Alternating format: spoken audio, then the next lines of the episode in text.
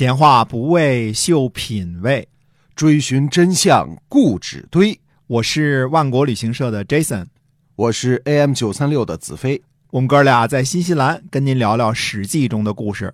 好，各位听友，大家好，欢迎收听由新西兰万国旅行社 Jason 为您讲的《史记》中的故事。嗯，嗯，那么呃，我们还要跟大家推荐呢新西兰的奶粉啊，哎呃这个绝对适合呃我们小朋友进食啊。这个新西兰的配方奶是非常非常有名的哎啊，。配方奶加上普通奶粉普通奶粉都是非常有名的啊。嗯嗯，那跟大家说的是呢，就是其实劝告大家尽量少喝奶茶，你喝着那个味道呢是不错，那其中呢、绝对无奶，呃，也无茶。都是科技与狠活是吧？啊，就是对，现都是科技与狠活 现在 现在就是嗯，大家去网上搜搜，这种都很多啊。食品安全问题啊三勺是吧？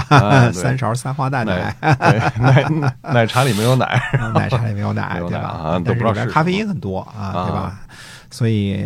嗯这种东西呢，都是其实都是石油化工产品的副产品啊。你对喝的那些东西呢，不敢说有像三聚氰胺那样有毒啊，嗯但是它也没什么营养啊。呃，对，因为如果你你我只是偶尔的，这个是没有什么问题的。但是如果每样食品里面都有这些这些东西的话，对，那每一个湿性的产品呢，都是从便宜时髦开始流行的。对但是你说它有多正确啊、呃这个东西保持嗯、呃谨慎的怀疑。嗯，没错啊，啊，买点新西兰奶粉，看看真正对身体有好处啊！好的蛋白质，啊哎，加工非常的精良，而且非常安全啊。嗯嗯，嗯，行，那么接着还是讲《史记》中的故事啊。好，嗯，我们前两期呢讲了秦朝人口耕地失衡的问题和军功授爵制破产的问题啊，秦制系统性的问题呢还不只是这两个而已。秦朝的一个大问题呢，就是在统一之后呢，还是呃逃不出原来秦国的这个概念。这集中反映在呢对原来六国人的不信任上面。嗯嗯，统一之后呢，都是秦朝的人了，但是秦朝廷呢还保留着战国时期关于秦国的理念。我们之前说过啊，秦的三位长吏的任命是没有六国人的份儿的。就是县令、县丞和县尉这三位长吏必须任命秦国人是吧？是的，嗯哎，不过秦呢这样做呢也有些理论根据啊，嗯。前面说过啊，嗯秦的长吏任命其实是脱胎于更早期的贵族制度，嗯他们原本就是大夫级别的秦国贵族，在占领六国的地盘之后呢，秦国是不认同六国的贵族血脉的，嗯被灭了嘛，对吧？对哎，所以还是要在秦国贵族中呢寻找掌吏人选。嗯可是占领的地盘呢如此之多，秦国够资格的贵族呢也没那么多嗯啊。无可奈何之下呢，秦朝决定启用。免励啊，嗯所谓的免励就是原本呃是秦国的官吏，因为什么呢？因为诈而被免职的官吏。嗯那么呃，《岳麓书院藏秦简》中呢有一段记录说，这些被免职的官吏呢，如果被重新启用的话呢，县卒使成为呃上御史，也就是说。县卒史和县城、县尉以上的呢，就要上报御史。嗯嗯，上报御史的意思是什么呢？就是这几个官位的重新启用啊，是要上报御史大夫的。上御史就是直接上报皇帝，嗯、因为御史大夫呢就是皇帝的代表。对，那么，呃，其他的勉励的任用呢，只需要上报丞相即可。所以秦朝是宁可使用免吏，也不使用六国人。是的，嗯那么呃，官吏中呢，更早的《睡虎地秦简》当中说呢，这个断案不直啊，那这个这种人呢，就是属于嗯、呃免吏是吧？要免除职务，永不录用。嗯不直就是枉法，对吧？嗯、枉法呢，除了糊涂的犯法，这个这个枉法之外呢。应该是以收受贿赂的为主，是吧？就就纯粹把黑的说成白的，那基本上就是跟钱有关系啊。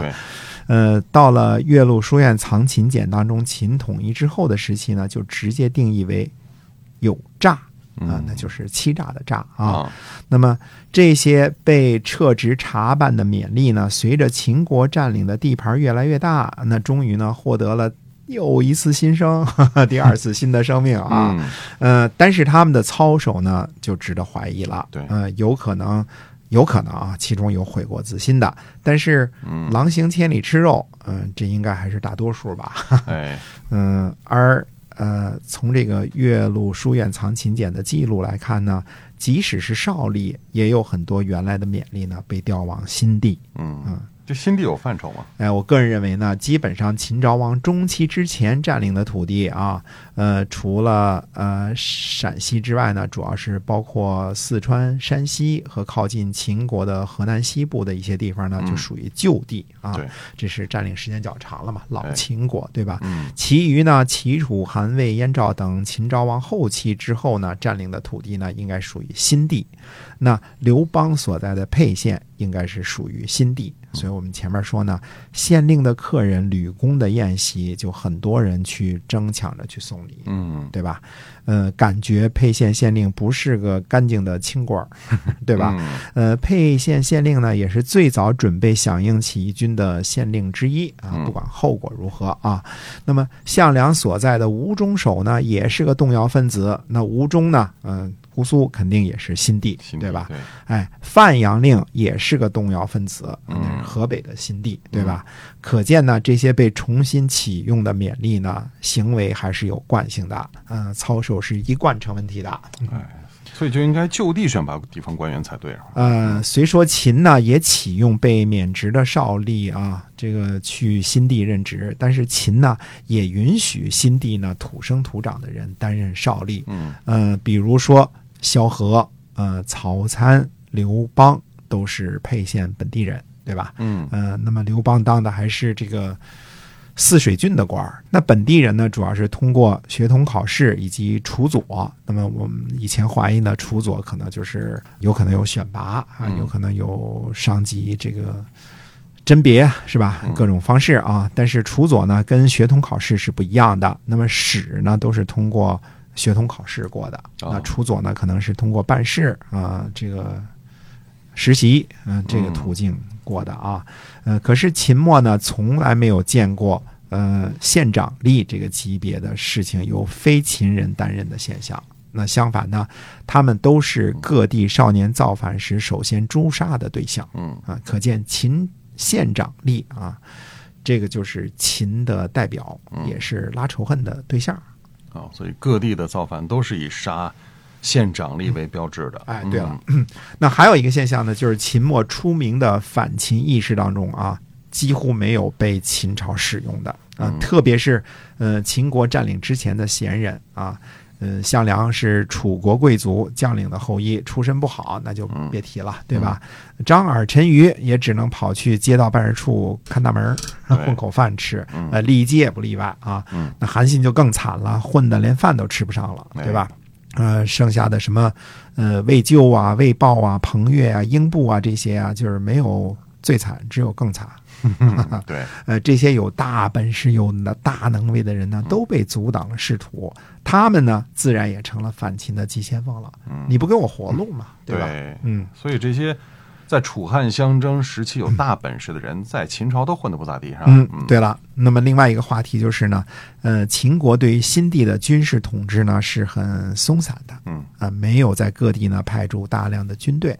以秦的法律呢，动用五十人以上的军队都需要王的兵符，嗯，对吧？这是在秦王时期就如此。对，所以各地的官吏手里呢，几乎没有军队可调用。秦的各个县里呢，有训练射箭大力士的发弩，嗯呃，有学习驾车的驾邹，啊、嗯也有被称作乘城族的守城士兵，嗯但是数量呢不会很多。县里呢有可以充军的人才，有粮食，有武库，但是调用军队的权力呢却在郡守手里。